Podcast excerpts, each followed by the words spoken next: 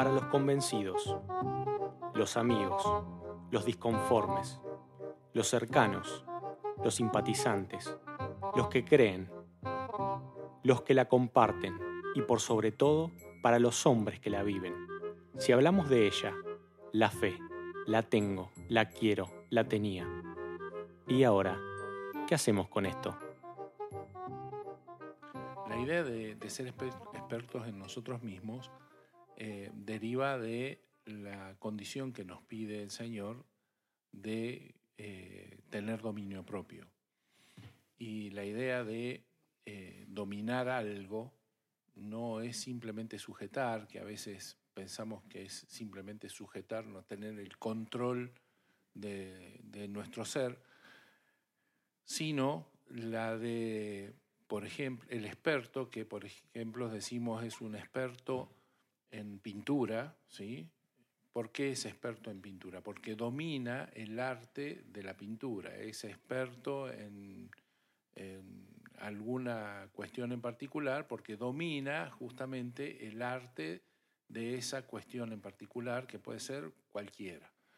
Es una palabra muy amplia. Es una palabra muy amplia, pero implica eh, el ser experto, eh, el dominar, eh, ser experto y ser experto, conocer a fondo una cuestión, un, tema. Un tema, una persona, un, un, un arte, ¿sí? una técnica. A esto le agregamos la complejidad que la frase termina en nosotros mismos. E, exactamente. si pudiéramos definir la vida humana en, algún libro o manual para estudiarlo, tendríamos que conocerlo. Eh, bueno, el problema de punta a punta. Eh, a esto se ha dedicado el hombre y la ciencia muchísimo tiempo, ¿no? Desde conocer cómo funciona eh, la naturaleza física del hombre y también cómo funciona su mente, cómo funciona su psiquis, ya sea individual y colectivamente. Es materia de estudio permanente. Y con el tiempo se ha avanzado muchísimo, pero también con el, tiempo el, hombre ha evolucionado en su, en su forma de comportarse, ha ido cambiando sus hábitos y sus cosas, así que no le ha hecho a la ciencia un trabajo nada fácil. Pero esto es tratar de descubrir algo que nosotros no hicimos, no fabricamos, no diseñamos. Lo mejor sería poder preguntarle al diseñador del hombre cómo es que nos concibió y que nos cuente eh, para allanarnos el, camino, ya que él nos está pidiendo esto de ser experto, que nos allane el camino. Y para arrancar, siempre hay que ir por el comienzo, dicen, ¿no? ¿Qué, qué mejor comienzo que ir al, primer capítulo de, la Biblia y, tratar de ver si está la, respuesta ahí. Sí, eh, yo voy a ir un poquito más atrás. Eh, al índice. al índice, sí, a la tapa. mi, maestra me decía que la Biblia es inspirada de tapa a tapa, hasta los, hasta los mapas me hablan, dice. No, eh, Primera Corintios, capítulo 13. dice Pablo, en parte conocemos y en parte profetizamos. Mas cuando venga lo perfecto, y la palabra perfecto ahí es madurez, cuando venga la madurez, entonces lo que es en parte se acabará. Versículos más atrás, eh, Pablo dice que eh, algo se va a acabar, dice, eh, existe la profecía y existe el, este, el, el conocimiento, ¿sí? Y dice, pero la profecía se va a, acabar. Y la profecía no es ni más ni menos que lo que Dios nos cuenta porque no lo sabemos. O sea, eso que no, no, conocemos necesitamos que alguien nos lo revele. Esto es, en términos eh, bíblicos, nos lo profetice. ¿sí? Dice, en parte conocemos y en parte profetizamos. Pero una de estas partes, y habla del amor y habla de la profecía, dice, el amor nunca deja de ser, pero la profecía se va a acabar. ¿Cuándo se va a acabar? Bueno, acá dice que se va a acabar porque una de estas dos partes, cuando llegue la madurez de la persona, cuando la persona llega a la madurez, eh, se termina. Y claramente, claramente, si seguimos la palabra de Dios, lo que se va a terminar es la profecía, la necesidad de que otros nos cuente, nos revele lo que ya conocemos. y por, por consiguiente dice, el amor nunca deja de ser y cuando estudiamos el camino hacia la madurez vemos que se parte de la fe y se termina coronado con el amor. Eh, eh, se cierra todo este, este, este paquete de lo que se va a terminar y lo que se está completando. Se, complete, se completa el conocimiento para dejar de ser la profecía. Dice más, cuando venga lo perfecto, lo que era en parte, se va a acabar. Como teníamos en parte conocimiento, necesitábamos también profecía. Fíjense el caso de Jesús. El caso de Jesús es el hombre maduro desde siempre, ¿sí? Jesús no fue madurando, fue creciendo, pero no fue madurando. Él fue maduro y tenía un conocimiento pleno de Dios y de sí mismo. Y fíjense que nunca apareció un profeta para decirle algo de parte de Dios. Nunca vino un profeta a decirle, eh, mira, dice tu papá. No necesita de un tercero para decir algo que No necesitaba, ¿por qué? Tenía conexión directa y... Y tenía conocimiento pleno, ¿sí? Bueno, y termino con el pasaje. Eh, dice, cuando yo era niño, y Pablo empieza a hablar de ese perfecto, que no sé por qué no lo traducen eh, madurez, maduro, es más, cuando yo, venga la madurez, entonces lo que era en parte se acabará. Cuando yo era niño, dice, hablaba como niño, pensaba como niño, juzgaba como niño.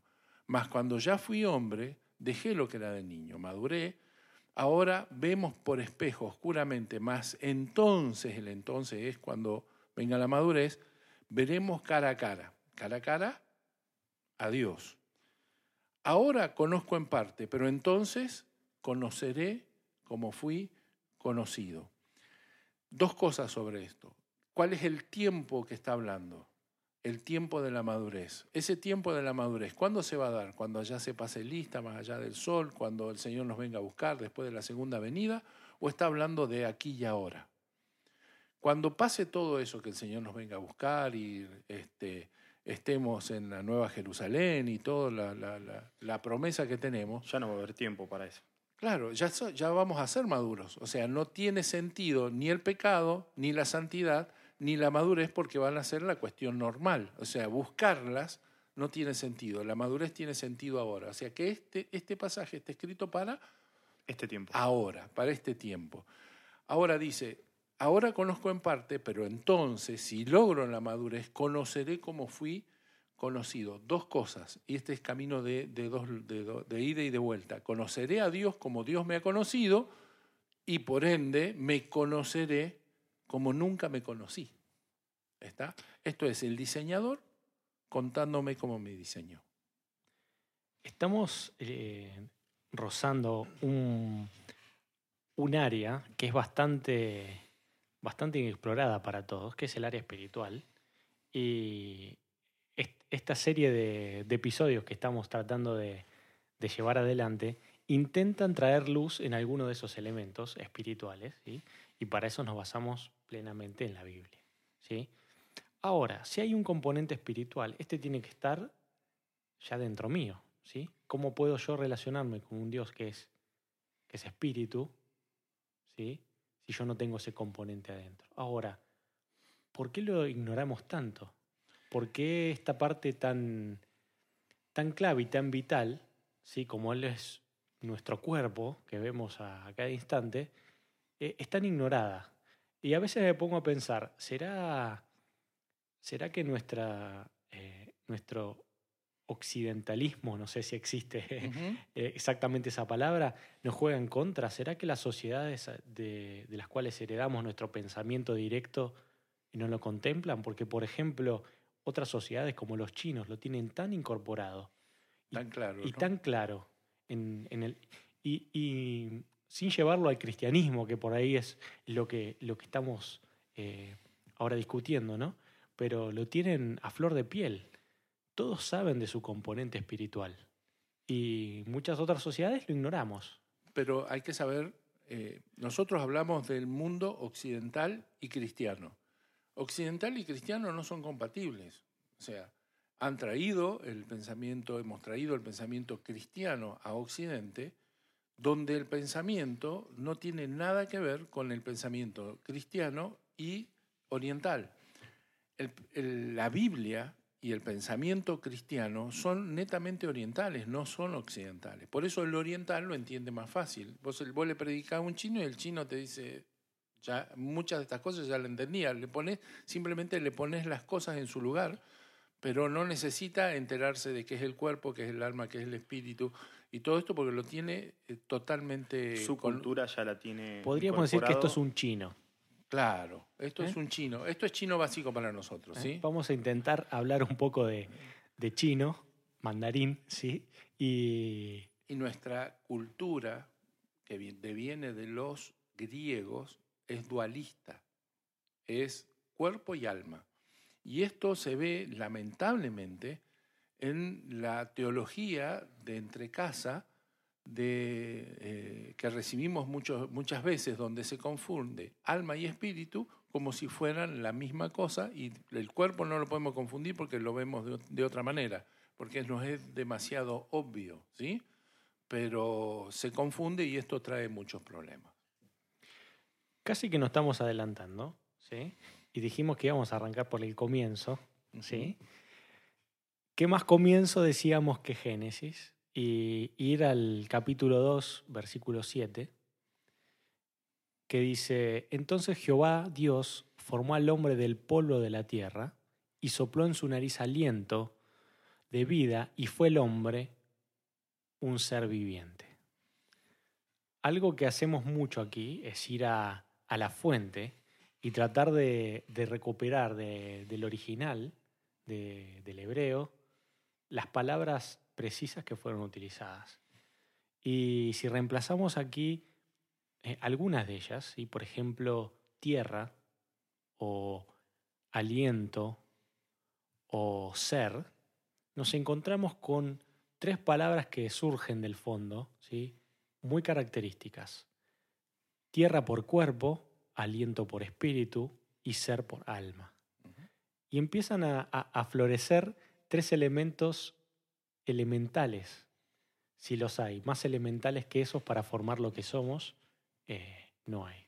Cuerpo, alma y espíritu. ¿sí? Eh, Incluso, perdón, incluso aunque lo neguemos o no lo entendamos, no dejamos de tenerlo. Eh, no por, por el hecho de no conocer eh, estos tres elementos no significa que no los tenemos.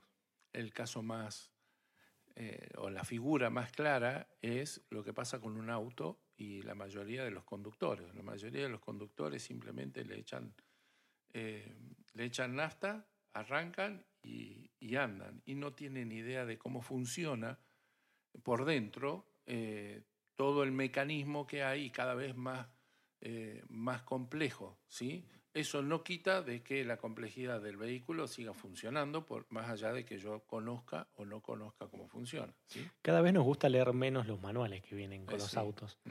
Pero quien lee el manual tiene una ventaja sobre el Seguro, resto. seguro. Porque seguramente cuando se rompa aquel fusible sepa dónde ir a cambiarlo. No, y la otra que lo aprovecha mejor al auto, eh, no solo aprovecha mejor el, el auto, sino que lo hace funcionar en las condiciones más adecuadas, el auto rinde mejor, dura más, gasta menos, eh, bueno, todo lo que los consejos de, de- de mantenimiento y todo eso no, no- no están de gusto, están para que el auto funcione plenamente. Podríamos decir que el auto se comporte maduramente. ¿Mm? Como fue diseñado. como fue diseñado. Aquí dice que Jehová formó al hombre del polvo de la tierra y decíamos que ahí metemos al cuerpo, a pesar de que la palabra cuerpo no esté ahí. ¿m? Pero estamos hablando de que nuestro cuerpo no está hecho de un material mágico, un material este, extraordinario de, absolutamente nada. Uno toma un puñado de, tierra y le pone agua y tiene seguramente todos los componentes que tenemos en el cuerpo. Por eso dice que tomó del polvo de la tierra y formó el cuerpo. Con todos los elementos que necesitamos, carbono, agua, eh, agua en 98%, 95%, este, carbono, hierro, eh, absolutamente todos los, elementos, hasta los elementos más extraños como cromo, como níquel, ¿sí? estamos teniendo dentro de nuestro cuerpo. Algunos nos envenenan, no vamos a encontrar este, mercurio en nuestro cuerpo, pero este, podría verlo y hacernos sentir mal. Lo que, lo que estoy diciendo es que eh, litio, ¿sí? muchos de, estas, de estos eh, elementos extraños están dentro de nuestro organismo. Ahora tomó Dios eh, del polvo de la tierra y hizo un cuerpo. Yo digo que el hombre está evolucionando en su avanzando en la tecnología de manera tal de que hasta es posible que en un momento pueda tomar átomo por átomo y armar un cuerpo. De hecho, ya se imprimen con células madres este, órganos para reemplazar. Eh, ahora, si el hombre fuese capaz de poner eh, en una impresora tridimensional, ¿sí? Y armar átomo por átomo un cuerpo, ¿qué es lo que tendría? Un recipiente. Sí, un recipiente que nosotros llamamos más feo que un recipiente. Tendría un cadáver. Tendría un, ni más ni menos que un cadáver. A esto le faltaría eso especial que dice el versículo que Dios le puso. Dice que teniendo el cuerpo, sopló en su nariz aliento de vida. Y la palabra soplar y aliento son las palabras que se usan para decir espíritu. Cuando se habla de espíritu, en, tanto en griego como en hebreo, se usa la palabra soplar, se usa la palabra aliento, se usa la palabra viento. La palabra espíritu significa eso. Dice que sopró un espíritu de vida en el cuerpo. Y cuando se juntaron, de la conjunción, de la, de la unión del cuerpo y del espíritu surgió, dice, un alma viviente. Ahí la palabra ser es literalmente la palabra alma. Fue el hombre entonces un alma viviente. Cuerpo, espíritu y alma. Tomó Dios de la tierra, hizo un cuerpo, sopló de sí mismo, porque Dios es espíritu, espíritu de vida, y fue el hombre un alma, un ser, una entidad viviente diferente, diferente de Dios y diferente del resto. Ahora, lo que queda por ver es cómo funcionan esas tres partes, de qué se tratan y cómo interaccionan entre ellas para poder manejarlas y ver si en alguna medida nos transformamos en un experto en nosotros mismos. Conociendo el diseño, ¿sí? Con el cual estamos formados para poder adquirir eh, el conocimiento que nos falta para poder hacer funcionar esas partes que ya están latentes. Y adquirir el, el control total de nosotros. Sí. A mí me gusta hablar de cuerpo, alma y espíritu como tres componentes básicos de, del hombre, eh, asemejándolos a los colores. Eh, antes de poder ver las funciones. Sabemos quienes hemos trabajado con colores, los que trabajan en una computadora, alguna vez han pintado algún, algún diseño que, y así funcionan nuestras pantallas, eh, todos los colores se pueden formar a partir de los tres colores primarios, que son el magenta, el cian y el amarillo. Si pudiéramos asemejar o darle un color a cada parte de nuestro cuerpo, diríamos que la conjunción de los tres determinaría o terminaría en la fusión de ellos en un nuevo color. Y quien alguna vez agarró un pincel o fue a estudiar pintura o dibujó con, con un lápiz de color, pintó, o quien ha estudiado a los grandes pintores, sabe diferenciar por qué un pintor del otro es, mejor pintor uno que otro, por la forma en que cuida la composición de sus colores. Trabajar con pinturas es bastante especial, porque cuando uno eh, eh, junta los tres colores de, de, pintura, ¿qué color se obtiene? Si yo mezclo el magenta, el cian y el amarillo. Chan. ¿Mm? Chan, chan, chan. Obtengo un color muy sucio que se llama negro. ¿Mm? Si yo eh, fusiono todos los colores, obtengo el color negro. Ahora, si en vez de trabajar con pinturas, trabajara con luces, si yo fusiono las tres, los, tres, este, los tres colores, que es lo que pasa en el píxel de uno de nuestros televisores, sobre todo los televisores antiguos, pero bueno, estos también, tres LED de colores, lo que vemos que es, si los tres tienen la misma intensidad, vemos ahora, en vez de negro, vemos blanco. Cuando se mezclan los colores luz, se, ve blanco, cuando se mezclan los colores eh, eh, pintura, de pintura, se eh, obtiene el negro. Y yo digo que usando esto en el, el, camino hacia la madurez, que si nuestra madurez es puro maquillaje, es pura pintura, es simplemente un poder mostrarse hacia los demás, la fusión de lo que nosotros llamamos madurez va a terminar siendo negro, ¿sí? Ahora, si queremos alumbrar, cada una de nuestras partes debe eh, irse, madurar hacia la luz y trabajar ya no con colores de pintura, no con colores de maquillaje, sino con colores que dejen, como dice el Señor, eh, dice, así alumbre vuestra luz, este, debemos ser luz para que la conjunción de nuestra persona sea una luz blanca que alumbre a todo a nuestro alrededor. Eso está bueno porque la analogía no está sacada de la nada, no es caprichosa, la de la luz. Estabas mencionando ahí eh, a Mateo 5.14 y si querés lo repasamos un minuto porque está bueno traerlo a la memoria de todos.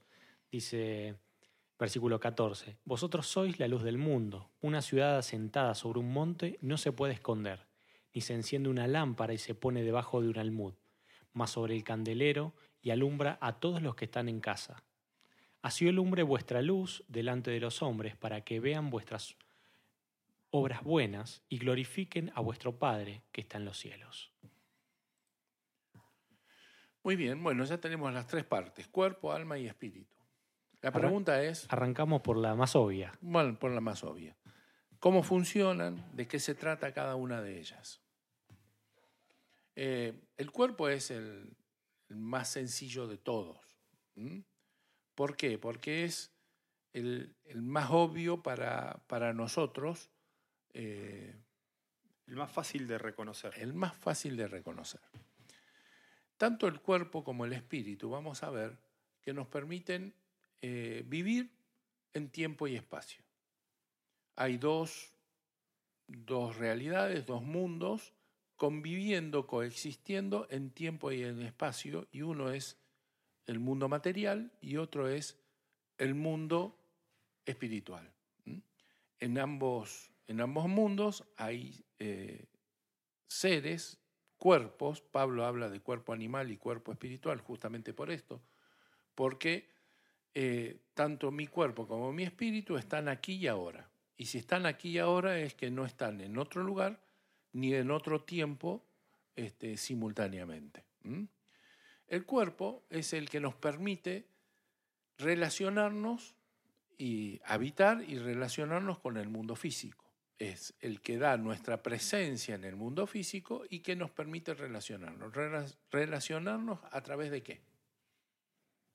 A través de nuestros sentidos. A través de los sentidos. Los sentidos que son en nosotros cuántos? Cinco sentidos. Cinco sentidos. Tipo, repasamos como en la primaria. Como en la primaria. ¿Mm? A ver. La vista, el olfato, el tacto, el oído y el gusto. ¿Mm? Con estos cinco... Eh, Hay quienes usan algunos de esos más que otros. Sí. El gusto, por ejemplo. que usamos algunos. Me incluyo. Y hay algunos que no tienen alguno. Sí, por ejemplo, le falta oído. ¿Mm? Muy bien, o olfato. ¿Mm? Eh, pues la realidad es que el hombre fue dotado con estos cinco sentidos y parece que le alcanza bastante bien para relacionarse, censar este, el mundo físico, el mundo eh, material y poder moverse en él. Pero podrían no ser todos, sabemos que eh, Los animales han desarrollado o tienen otros, otros sentidos, como por ejemplo el sentido para poder captar eh, campos eléctricos o campos magnéticos y orientarse de formas que para nosotros son inimaginables. Otros que manejan el sonar, bueno, podría ponerse dentro del, del, oído, pero manejan el sonar como una forma de, orientarse, de, manejarse. Los sentidos sumamente desarrollados. Sí. Por ejemplo, las hormigas no, no, tienen ojos. Y sin embargo parece que se movieran, vos le pones un dedo adelante de su camino y no te tocan. Lo esquivan como si lo estuvieran viendo. Evidentemente ellos... O las aves que tienen visión súper desarrollada, que pueden ver pero sí, cosas pequeñas sobre la Tierra. Siguen siendo los mismos que nosotros, pero desarrollados en forma distinta. Bueno, con estos cinco sentidos, mi persona, cada uno de nosotros, recibe, sensa, va este, detectando, no quiero usar la palabra viendo simplemente porque parece que ver se ve solo con los ojos. Pero eso es lo que quería decir con las hormigas, no solo se ve con los ojos. Los cinco sentidos. Y luego están las sensaciones. ¿Qué son las sensaciones? ¿Qué me marcan las sensaciones en el cuerpo? ¿Qué me dicen del cuerpo? Me dicen cómo se siente, cuál es su estado. El estado del cuerpo yo lo recibo en mi ser a través de las sensaciones. Sensaciones que pueden ser placenteras o pueden ser displacenteras. Placenteras como la saciedad de algún tipo, como pueden ser las cosquillas, como puede ser el descanso, y displacentera todo lo contrario, ¿sí? El, dolor. el, cansancio, eh, la necesidad de, algún tipo que se manifiesta este, en mi cuerpo de alguna forma, ¿sí? Eh, tiene que ver con las sensaciones. Y ahí tengo entonces el cuerpo. El siguiente, la siguiente parte este, componente de nuestro ser, es más complejo y es el espíritu. ¿Mm? El espíritu, le decía recién, es como el cuerpo, también viviendo en tiempo y en espacio. Mi espíritu está aquí y ahora conmigo. No está en otro lugar ni vive en otro tiempo. Y en principio no se separa de mi cuerpo durante mi vida. Para entender el espíritu eh, debemos entender el mundo espiritual y para entender el mundo espiritual y mi espíritu, tal vez debiéramos enfocarnos en las funciones del espíritu. Las funciones del espíritu están basadas en mi relación con Dios. Vamos a hablar de un espíritu nacido de nuevo. No estamos hablando de un espíritu que no conoce a Dios, que no conoció a Cristo. Estamos hablando de un espíritu nacido de nuevo. Dice que Dios es espíritu y busca adoradores en espíritu y en verdad. ¿Por qué busca adoradores en espíritu y en verdad? Porque un espíritu se relaciona con, eh, con otro espíritu justamente de esa manera y la adoración es una característica, una función característica de mi espíritu. Todas las, este, características vamos a llamar que vamos a hablar ahora del espíritu tienen que ver o se engloban en la comunión de mi ser, de mi persona con Dios.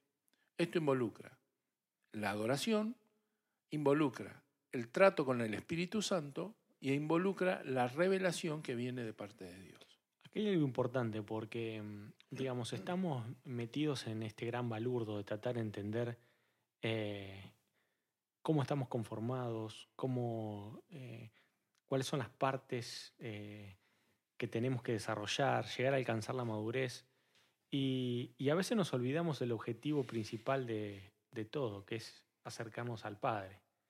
Y, no entender y no estar alineados con, nuestra parte espiritual nos está haciendo errar del blanco.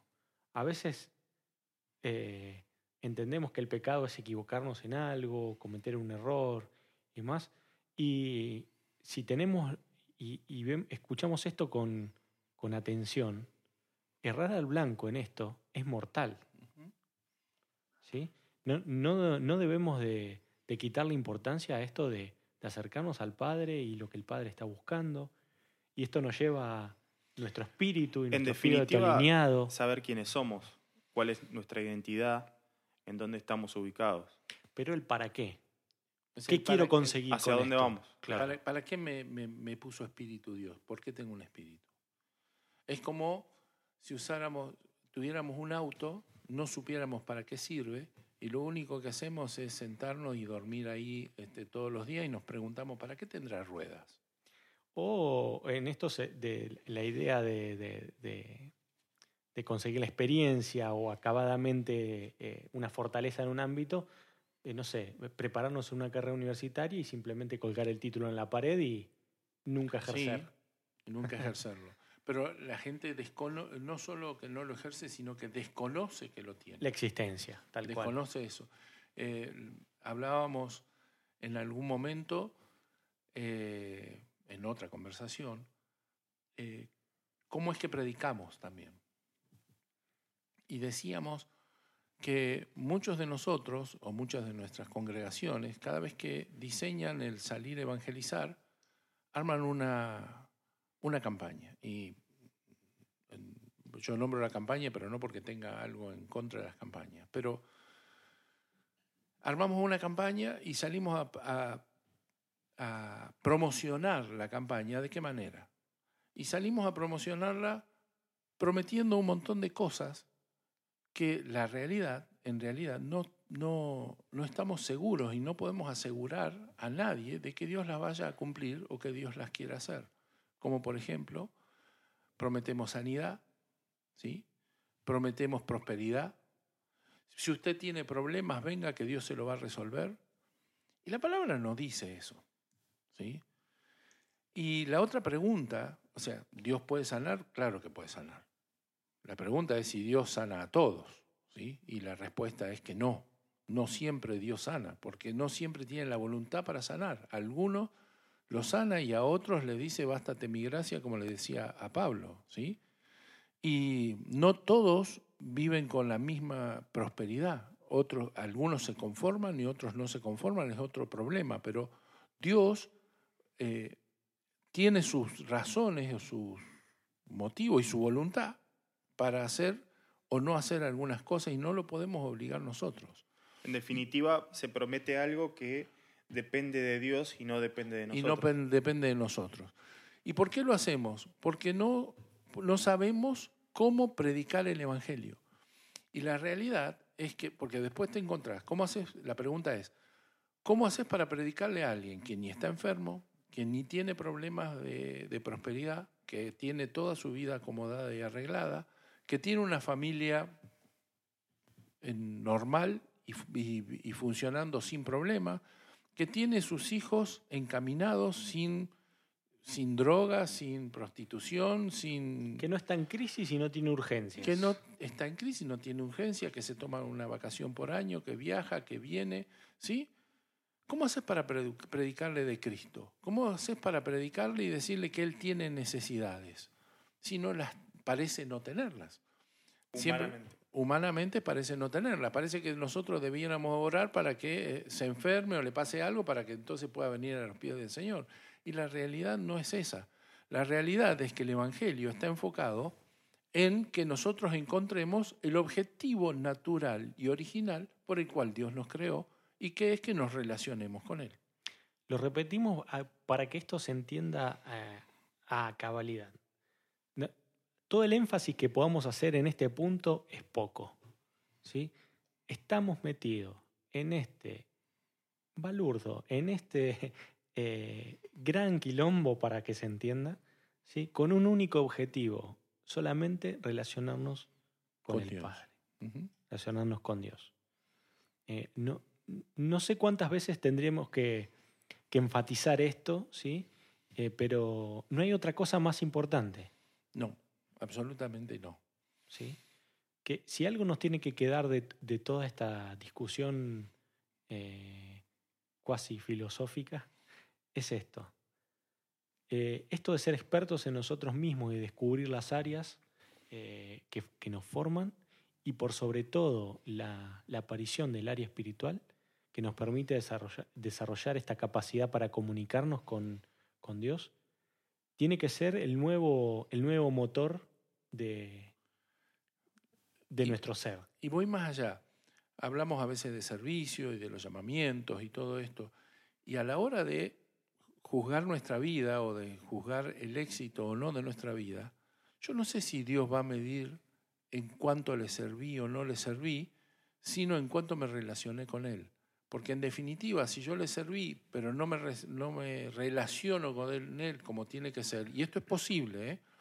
servir sin relacionarse con Él es posible. Gente que lo hace de, lo hace de corazón, le mete mucho esfuerzo, pero al Señor lo ha dejado eh, en un costado, lo ha dejado en un, en un rincón y en realidad Dios está que eh, parece que gritara, frena un poquito y vení, estemos un rato juntos. ¿sí? Que no te conozco. que no te conozco, no te conozco, no, que no me conoces, ¿sí? Sería. Porque es lo más importante que tenemos, relacionarnos con Él. Más allá de absolutamente todos los logros que podamos encontrar. Y esto, para esto es que está nuestro espíritu. La comunión, ¿sí? que involucra la adoración, el trato con el Espíritu Santo y la revelación es lo que hacen posible mi relación con Dios. Decíamos recién que estoy hablando de un espíritu eh, nacido de nuevo. ¿Por qué? Porque el espíritu que tenía antes era un espíritu humano, caído encima. Ahora, si al eh, venir el Señor y plantearme el plan de salvación, ¿sí? Como se lo plantea en Juan 3 a Nicodemo, este, no hubiese hecho el cambio de mi espíritu, esto no sería posible. ¿Por qué? Porque sería como hablarle a un perro. ¿Mm? E Imagínense ustedes hablando con su perro. Cuando ustedes hablan con el perro, yo tengo perro, no sé si los, que, los oyentes tienen perro, pero eh, cada vez que yo le hablo a mi perro, mi perro se pone recontra contento, mueve la cola, hace todas las gracias. Y más si estoy llegando. La pregunta es, ¿mi perro me está entendiendo? Yo puedo decirle en ese momento este, que le voy a dar de comer, que le traje la mejor comida y mi perro me mueve la cola. Y también puedo decirle, mira, dentro de un rato no sé qué voy a hacer contigo, así que te voy a tirar a la calle. Y el perro me va a seguir moviendo la cola. ¿Por qué? Porque no me entiende. Entienden dos o tres palabras, sí, no sé cuántas, creo que son 50 palabras que puede entender un perro, pero la realidad es que yo no puedo entablar una conversación y menos filosofar con un perro. Si yo quiero hablar con alguien que me entienda y que entienda los conceptos que yo estoy manejando, debo buscar a alguien de mi misma naturaleza. Esto es, yo debiera buscar un hombre. Lo mismo le pasa a Dios. Cuando Dios quiere mostrarse para que les conozcamos como Él nos conoce, ¿qué pasa? Se encuentra que nosotros somos hombres. Y el hombre no puede entender lo que Dios le dice desde su naturaleza. Por eso Dios necesitó cambiar nuestra naturaleza y le dice a Nicodemo, si no nacieres de nuevo, de agua y de qué? Y del Espíritu, entonces no podrás entrar en el reino de los cielos. Cuando Dios planeó el nuevo nacimiento, lo que estaba haciendo es eso.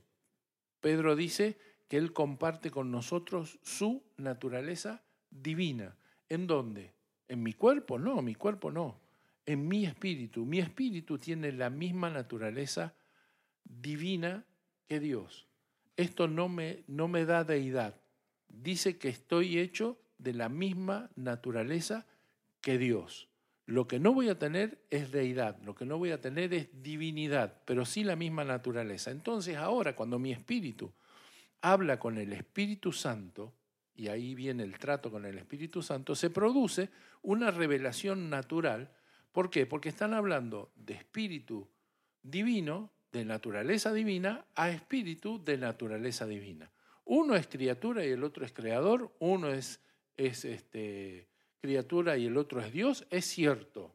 ¿sí? Por eso se produce la adoración. Pero se da en el espíritu, ¿por qué? Porque tienen la misma naturaleza. Y por eso es importante que nosotros podamos atender a nuestro espíritu y cultivar el funcionamiento de nuestro espíritu. Hace un ratito, cuando comenzábamos, estabas leyendo y diciendo que las profecías se acabarán. ¿Cuántos, ¿cuántos alguna vez tuvieron esa, esa imagen? Creo que ha pasado en el 99% de las iglesias que ha llegado un profeta, ¿sí? o hubo una época en que muchos Mm. profetas se, se paseaban por las iglesias. ¿Y cuántos quisieron estar en primera fila para que el profeta les diga algo? Y con esta luz, con esta perspectiva, con esta óptica, eh, qué vergüenza. Cuando, ¿no? cuando ense- enseño sobre profetas, siempre arranco, arranco diciendo lo, lo mismo. Lo peor que puede pasarle es que un profeta le hable.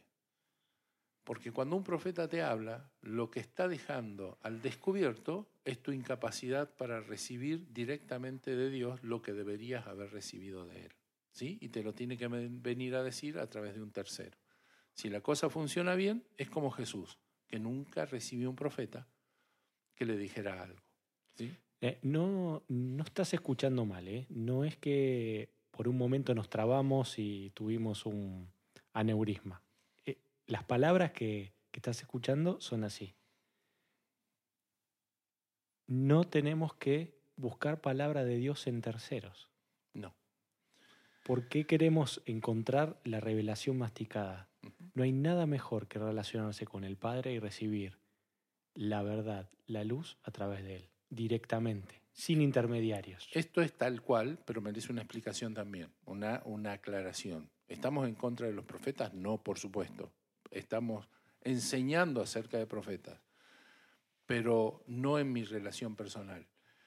¿Por qué, yo necesi- por qué la iglesia necesita profetas? Porque la iglesia en su conjunto no se comporta como una persona y necesita que alguien le habla. Entonces necesitamos profetas para las congregaciones, necesitamos profetas para el pueblo, necesitamos profetas para la iglesia. Pero nosotros, en función del camino hacia la madurez, cada vez personalmente necesitamos menos profetas personales.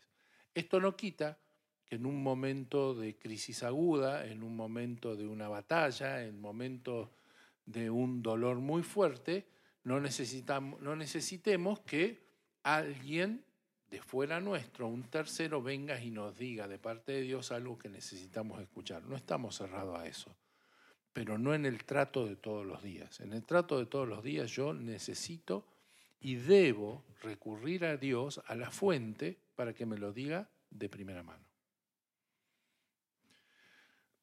Y nos falta la parte tercera, que es el alma. ¿De qué tratará el alma? ¿Y cuál de estas tres partes, cuerpo, alma y espíritu, será la más importante? Recién eh, hablamos mucho de la importancia del espíritu. Sin embargo, a la hora de valorar cuál es la más determinante e importante de nuestra vida, no es ni el cuerpo ni es nuestro espíritu la que manda, sino vamos a ver qué es el alma. Básicamente porque ahí reside mi persona, lo que soy, mi, yo, diría la psicología, ¿no? La primera cosa que eh, reside en el alma es mi identidad, es mi yo. Esto es fácil de ver en la palabra. Cuando el Señor habla de quién se pierde y quién se salva, nunca dice se me perdió un cuerpo, se salvó un alma, ni culpa al cuerpo, ni culpa al un espíritu. Un espíritu, perdón. Ni culpa, ni culpa al espíritu ni al cuerpo eh, por los pecados, si bien cuando leemos a, a Pablo, él habla de la relación entre el pecado y el cuerpo, pero no lo hace responsable de la decisión, ¿sí? sino dice, el alma que pecare, ésta morirá. Y cuando habla de las almas que se salvan, habla de almas. Con las personas que se salvan, habla de almas. Y el alma, vamos a ver, que es la que va a acarrear a la salvación, al cuerpo y al espíritu, o a la perdición, al cuerpo y al espíritu. Porque la segunda cosa que hay en esta, eh, en esta parte de mi cuerpo es la voluntad. La voluntad que es la que hace que sea tan importante, porque esto es hoy, yo decidiendo qué voy a hacer. ¿sí? Entonces, mi alma es la- el mayordomo de esta conjunción cuerpo y espíritu que va a determinar hacia dónde encamino mi vida. ¿Cuál es, cuál es el, acto siguiente de mi vida. Cada decisión, cada, cada acto a, a realizar primero pasa por esta Por este filtro. por este filtro. ¿Mm? Que ni más ni menos soy yo. Soy yo. Yo soy esta identidad que tengo y mi voluntad. La otra cosa que está en mi alma es mi mente. Mi mente con sus dos partes más importantes, que es la memoria, esto es lo que he aprendido, lo que he atesorado, y la razón, que es la capacidad de procesamiento, la computadora que tengo para analizar con la, lógica eh, todos los datos que tengo, ¿para qué? Para que luego mi alma decida qué es lo que voy a hacer. ¿Mm? Y Podríamos, perdón, podríamos también llamarle conciencia. La conciencia, eh, hay dos términos de conciencia que nosotros hablamos. Vamos a ver que la conciencia profunda, esa que decimos, eh, la- hablamos de la voz de la conciencia como un, un- un personaje, una vocecita allí perdida en, en la profundidad de nuestro ser, eso tiene que ver con mi espíritu y lo vamos a ver inmediatamente.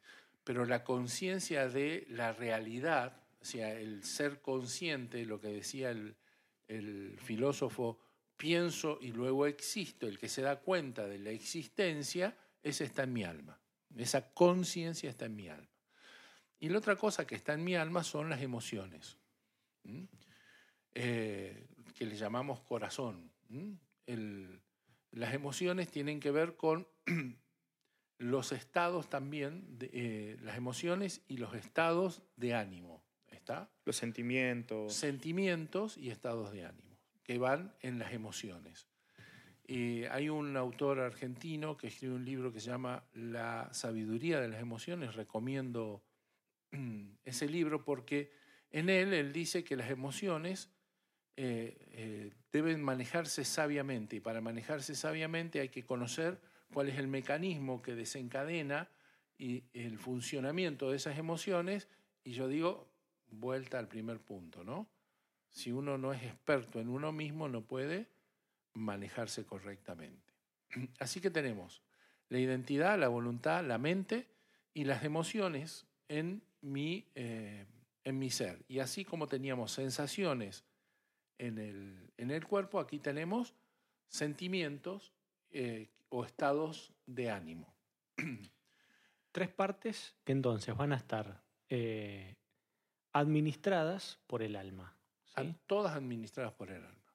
Y la gran responsa- responsable siempre va a ser el alma. La que vaya al juicio en final de nuestra vida va a ser nuestra alma. No lo será mi cuerpo, no lo será mi espíritu. De hecho, mi espíritu ya tiene la forma final.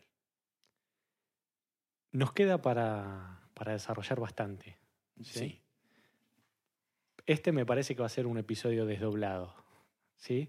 Donde vamos a tener que poner un lado B para seguir hablando. Que es cómo se relacionan cuerpo, alma y espíritu y de qué trata un hombre carnal y un hombre espiritual. ¿sí? Hacia dónde apuntamos con esto de desarrollar las habilidades eh, que ya tenemos eh, dentro. Eh, no sé si querés hacer un, un reconto, dos, dos palabras, porque hemos tocado un montón de temas y estaría bueno resumirlo. Madurez es poder sacarle, eh, llevar mi vida a su máximo potencial. Para eso el Señor en el camino a la madurez me dice que debo transformarme, agregarle a mi fe dominio propio, transformarme en un experto en mí mismo. Para transformarme en un experto en mí mismo, yo debo preguntarle al diseñador cómo me dis- diseñó y para qué me diseñó así. En ese diseño encuentro que puso un cuerpo para transitar por el mundo físico, pero también un espíritu, no solo para transitar en el mundo espiritual, sino para relacionarme con él. Pero que todo esto lo ha puesto al dominio, ¿sí? a la voluntad, al manejo, a la conducción, a la mayordomía de mi alma, donde está mi identidad, mi voluntad y mi mente. ¿Mm? Eso. Y no quiero terminar sin un dato de color que, lejos está de, de nuestra anatomía. Y bueno, como dijimos que vamos a, a ceñirnos de y a tratar de ser lo más transparente, me fijé si las hormigas tienen ojos. Y tienen ojos. Tienen- ojos. Ojos muy limitados, como fraccionados. Bueno, eh, Pero- yo lo veía el otro día, en- me, me- traicionó el Discovery Channel. El Discovery Channel. que dijo que no veían. Y yo dije, son ciegas, no tienen ojos. A lo mejor tienen ojos y no ven, pero bueno. Empecé a escribir en Google, las hormigas tienen y lo primero que me apareció es ojos y un montón de lugares. Bueno, fantástico. Fe de rata. Fe de este, ratas al final. Total, estamos tratando de ser expertos en nosotros mismos, no en las hormigas. Ok. No puedo ser alma. No. Entonces.